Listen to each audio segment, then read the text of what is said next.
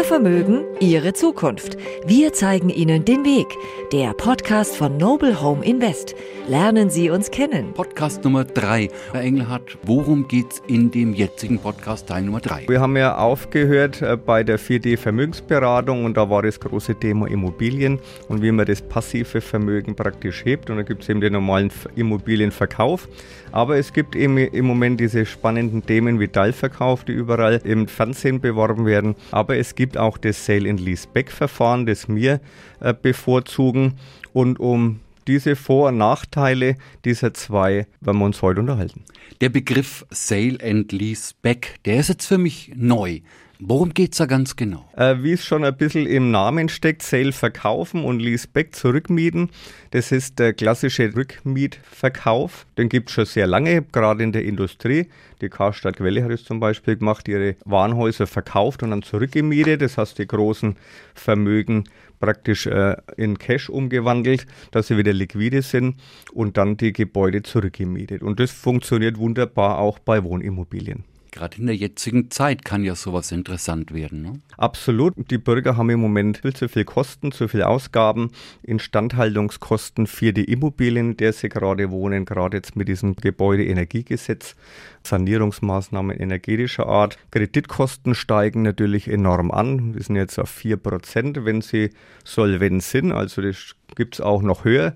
Ne, es kommt immer auf den Bürger selber an, geht da bis 5, 6 Prozent. Und ja, zu niedrige Einnahmen haben es natürlich auch, weil die Löhne natürlich mit dieser Inflation nicht mithalten können und die Renten natürlich sowieso viel zu niedrig sind.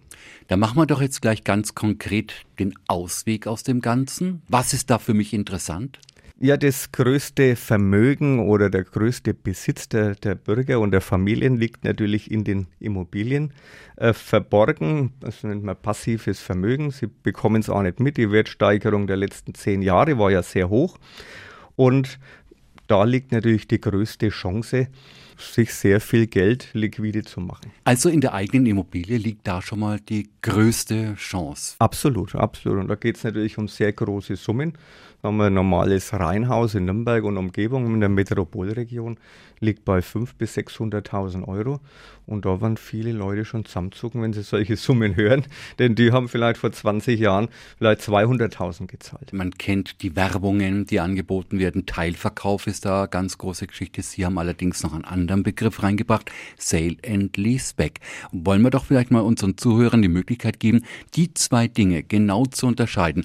Herr Engelhardt, fangen wir bitte mal an mit dem Teilverkauf. Was steckt hinter dem Begriff Teilverkauf ganz genau? Teilverkauf ist theoretisch äh, der Verkauf eines Teils der Immobilie. Das kann man bis zu 50 Prozent der Immobilie kann man verkaufen und kann dann weiterhin drin wohnen bleiben. Das wird jetzt hier groß angepriesen und theoretisch ist es das und man zahlt dann nach dem Teilverkauf von den 50 Prozent, zahlt man dann an den Emittenten, sagt man da, oder an den Anbieter, zahlt man dann eine Nutzungsgebühr, sprich letztendlich auch eine Miete. Das ist einmal im Großen und Ganzen und beim Sale and Lease Back knüpfe mal gleich an, verkauft man zu 100 Prozent die Immobilie und zahlt dann natürlich den Käufer oder den Investor äh, auch diese Nutzungsgebühr oder Miete. Also es das heißt, eigentlich bei beiden Modellen ist es ja eine Verkaufsart. Aber es gibt Unterschiede, wie wir da gerade gehört haben. Und da steckt jetzt der Teufel im Detail. Da sagen Sie was Richtiges. Das hört sich erst einmal ziemlich gleich an. Beim Teilverkauf ist es eben so, dass man eben bloß einen Teil verkauft, aber man verliert ja trotzdem irgendwo die Herrschaft über seine Immobilie und holt sich natürlich nur einen kleinen Teil des Geldes. Wir sagen man stopft letztendlich bloß die Lücken mit dem Geld, weil das ist meistens zu wenig. Man behält dann aber leider die Renovierungspflicht. Also die meisten Emittenten, die das machen, diese großen Firmen sagen, wir kaufen dir zwar einen Teil ab der Immobilie, sagen wir bis zu 50 Prozent.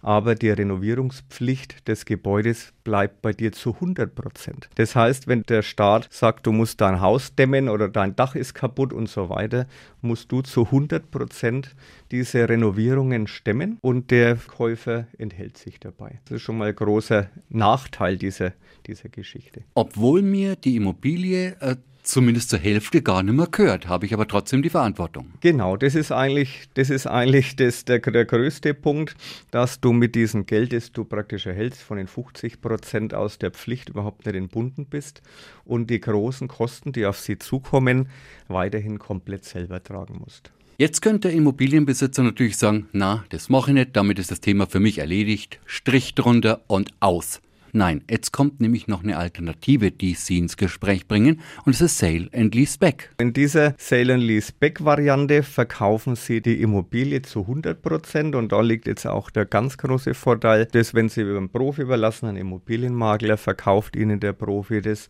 zum aktuellen sehr hohen Marktpreis. Also Sie bekommen es 100 Prozent den hohen Preis. Sie sind dann auch schuldenfrei, weil die Bank lösen es ja mit, diesen, mit dieser großen Summe ab. Und sie sind ab diesem Zeitpunkt auch entbunden von jeglicher Renovierung, jede, jegliche energetischen Sanierung. Das obliegt dann alles den Käufer oder den Kapitalanleger, der das Haus dann besitzt und sie sind dann in einer ganz anderen finanziellen Situation, weil sie ja schuldenfrei sind. Sie sind befreit von den kommenden Kosten und haben noch den Effekt, dass sie dann Kapitalanleger werden. Das ist natürlich interessant, aber ich werde ja auch vom Eigentümer der war ich jetzt meinetwegen die letzten 20, 30 Jahre, werde ich plötzlich zum Mieter meiner eigenen Immobilie. Es ist auf jeden Fall ein Vorteil und vor allem ist es bei beiden Varianten letztendlich auch das Gleiche. Beim Teilverkauf verkaufen Sie einen kleinen Teil und werden letztendlich Mieter und haben die große Herrschaft letztendlich verloren. Sie müssen bei Renovierungen, bei Sanierungen, bei auch Umbauten für Ihr äh, barrierefreies Leben, wenn Sie mal älter werden, müssen Sie immer den Eigentümer, den Teilaufkäufer sozusagen um Genehmigung fragen. Müssen müssen diese Kosten auch noch selber tragen. Und bei dem Sale in this Back, ja, da fragen sie den Eigentümer, aber letztendlich, was soll der dagegen haben? Der will ja, dass, dann, dass sie weiterhin dort wohnen bleiben und dass er einen solventen, guten Mieter letztendlich hat. Ich muss doch da bestimmt relativ viel Miete zahlen. Oder anders gerade, wie viel Miete muss sie denn zahlen, wenn ich jetzt das Sale and Leaseback mache? Ja, das kommt auf die Situation, auf die Lage und so weiter an. Aber der Teilverkäufer zum Beispiel, die verlangen jetzt halt circa 4% von der ausgezahlten Summe. Also wenn sie 50% ausbezahlen, sich lassen von diesem Teilverkauf, wollen sie 4% haben. Also es ist letztendlich wie ein Kredit letztendlich. Mhm. Ja. Und beim Sale und Lease Back ist es letztendlich auch, auch so. Ne, der Verkäufer will natürlich eine Rendite erzielen. Er will, sagen wir, 4% äh, Rendite haben, das heißt die ausgezahlte Summe mit 4% verzinsen. So wird es ungefähr sich darstellen.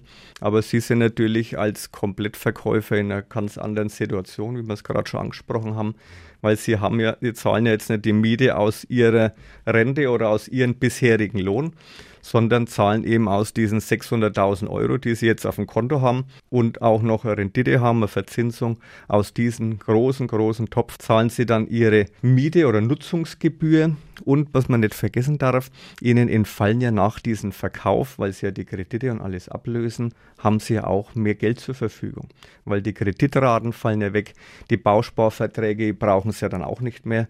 Ne, die brauchen es auch nicht mehr besparen, da kann man auch Rückkaufwerte einholen genauso wie Kapitallebensversicherungen. Alles, was zum Erhalt und Absicherung praktisch der Immobilie galt, kann man alles letztendlich kündigen und sich Rückkaufwerte holen. Und aus diesem ganz großen Topf zahlt man dann das Nutzungsgeld oder Miete und sie sind letztendlich äh, nicht gemachter Mann, aber ein wohlhabender äh, Mann letztendlich. Herr Engelhardt, wir betreten jetzt damit ja für viele wirklich, aber auch für mich Neuland. Das ist was ganz anderes. Man wird ja plötzlich, äh, man hat die Immobilie gehabt, man hat sich verliebt in sein Haus und hat gesagt, er hat mich begleitet die letzten Jahrzehnte. Und deshalb kommen da ja berechtigterweise auch viele kritische Fragen weiter auf äh, die Leute zu, äh, die die Menschen haben. Und die sagen dann ganz einfach, wie schaut es eigentlich mit der Wertsteigerung meiner Immobilie aus? Wenn die jetzt in den nächsten Jahren noch wahnsinnig viel Wert bekommt, habe ich dann nichts mehr davon. diesen Einwand werfen die Teilverkäufer eigentlich immer ein. Aber letztendlich äh, stimmt es ja nicht, denn wenn sie ihr Haus nicht verkaufen, partizipieren sie sowieso an der Wertsteigerung nicht, weil sie haben ja bisher auch nicht äh, dran partizipiert oder profitiert an der Wertsteigerung der letzten 20 Jahre. Und wenn sie nichts daran ändern, werden sie auch zukünftig nichts daran ändern. Und gerade jetzt, jetzt sind wir, haben wir ja praktisch das Hoch, das Peak erreicht. Gerade mit dieser Zinssteigerung von jetzt seit fast oder über 4% Immobilienzinsen sinken die Immobilienpreise jetzt eigentlich. Und es werden es wahrscheinlich auch dauerhaft tun, denn null Zinsen auf Immobilienkredit werden wir wahrscheinlich auch nie wiedersehen. Was sagen es den Leuten, die jetzt dann sagen, letztendlich habe ich dann auch nichts mehr zu vererben? Die haben Kinder, die haben äh, Verpflichtungen äh, rein so emotional? Ja, das ist ja eigentlich genau das, was die meisten Leute dann letztendlich vergessen, weil sie es nicht zu Ende denken oder die Teilverkäufer das auch nicht hören wollen. Sie haben ja eine sehr, sehr große Summe zu vererben. Ne? Es ist ja nicht so, dass Sie das Haus verkaufen und sind entbunden von der Sanierungspflicht und sind entbunden vom Kredit und so weiter. Sie haben ja diese sehr große Summe jetzt am Konto, sind Kapitalanleger. Und wenn Sie mal überlegen, wenn Sie ein oder zwei oder drei Kinder haben, lässt sich eine, Geldsumme oder Aktiendepot natürlich leichter vererben wie ein Haus, das auch noch sanierungsbedürftig ist.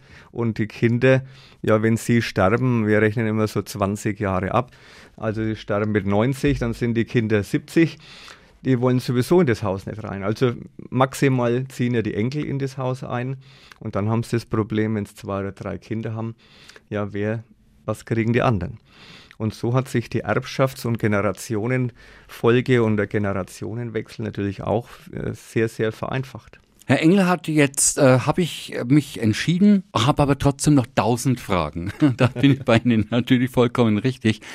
Ich bin plötzlich ein Mieter, kann, kann ich dann rausgeschmissen werden von meinem Vermieter? Das schließen wir natürlich aus. Das ist eigentlich genauso wie bei dem Teilverkauf. Beim Teilverkauf ist es ja auch so, dass ein Nutzungsrecht oder Wohnrecht oder Niesbrauchrecht geschlossen wird, also im Grundbuch Abteilung 2 in den Rechten. Das heißt, bei uns läuft es praktisch über lebenslanges Nutzungs- und Wohnrecht ab. Das heißt, Sie können lebenslang wohnen bleiben. Das ist verbrieft über das Grundbuch. Und sie haben aber trotzdem die Möglichkeit, wenn sie wollen, viele von unseren Kunden merken nach ein paar Jahren, sie sind schuldenfrei, sie sind sorgenfrei, sie haben einen Haufen Geld am Konto, sie können ihren Lebensabend dann auch auf einer spanischen Insel verbringen und ja, nutzen das auch und, und kündigen nach ein paar Jahren, weil sie merken, ja, es ist alles in trockenen Tüchern und ziehen dann nach Spanien oder nach Italien, wo auch immer, um. Da erschließen sich plötzlich ganz neue Horizonte und vor allen Dingen auch ganz neue Sichtweisen. Ich würde sagen, Herr Engelhardt, vielen Dank bis dahin. Danke für die deutliche Unterscheidung von Teilverkauf und Sale and Leaseback. Und äh, ich will das jetzt mal so abschließen. Sie haben ja gesagt, ich habe dann das Geld aus dem Verkauf, das ich weitergeben kann. Und das Geld, was ich daraus bekomme, das lege ich mir ja auch nicht unter das Kopfkissen, sondern das kann ich ja auch wieder dem Fachmann anvertrauen, der dann sogar noch mehr draus machen kann. Und Herr Engelhardt, ich würde sagen, da machen wir einen weiteren Podcast, wo wir darauf nochmal ganz genau eingehen können. Jawohl, da freue ich mich drauf. Danke, Herr Föhringer. Noble Home Invest in Nürnberg. Wir verbinden den Immobilien-, Versicherungs- und den Anlageberater zu einem Konzept für Ihre Zukunft.